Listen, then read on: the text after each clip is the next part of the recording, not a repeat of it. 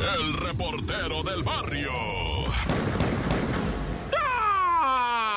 Montes, Montes, Alicantes, pinch pájaros, cantantes. ¿Qué onda? Este es el show de la mejor raza. Vamos a ir con unas situaciones ahí medio extrañas, ¿verdad?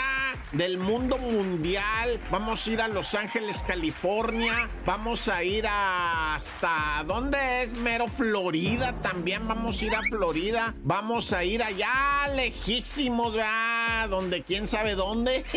en serio, vamos a ir a quién sabe dónde. Y andaremos, bueno, hasta volando en drones de la policía. Por vía de mientras yo me presento, soy el report del barrio y te estás escuchando el show de la mejor 977. Bueno, primeramente, ¿verdad?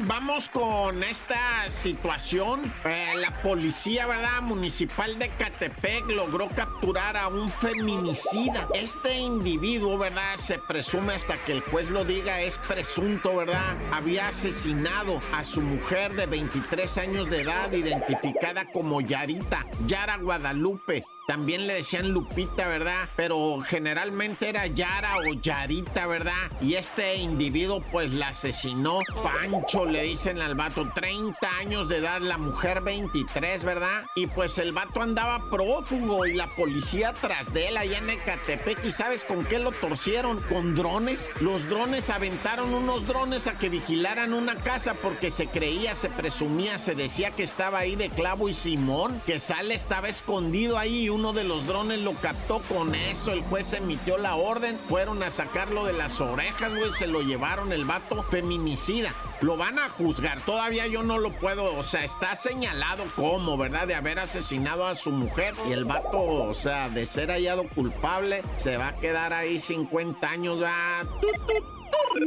Bueno, pues vamos con esto de la Comisión Nacional de los Derechos Humanos que tiene su recomendación a la Sedena, a la Fiscalía General de la República, a varias instituciones, ¿verdad? La Comisión Nacional de los Derechos Humanos dice, hey, ¿saben qué? El 18 de mayo en Nuevo Laredo, Tamaulipas, ejecutaron a cinco personas, miembros del ejército, ¿verdad? No tenían armas, no tenían, ahora sí, ¿verdad? Que en ese momento no estaban en flagrancia, iban en una camioneta, fueron perseguidos y baleados. Cinco jóvenes asesinados por miembros, ¿verdad?, de la Secretaría de la Defensa Nacional. Inmediatamente, ¿verdad?, la gente se manifestó, la ciudadanía. Hubo ahí un debate, ¿verdad?, entre los dos que si era esto parte de los estos eh, colaterales, daños colaterales, si habíamos que aguantar caña o era así, ¿no? O sea, iba a ser así o qué. Por vía de mientras, ¿verdad? Los cinco militares están detenidos, más otros que también están detenidos porque también balacearon a delincuentes, pero, pero, este, no estoy diciendo que los otros cinco morros hayan sido delincuentes, ¿eh? No. Eh, estoy diciendo de unos delincuentes que ametrallaron, que iban en una picar negra, ¿verdad? Pero a estos los ametrallaron cuando ya se habían rendido. Bueno, ahí están las investigaciones, ¿verdad? Ahí están. Vámonos con más a través de la mejor. ¡Corta!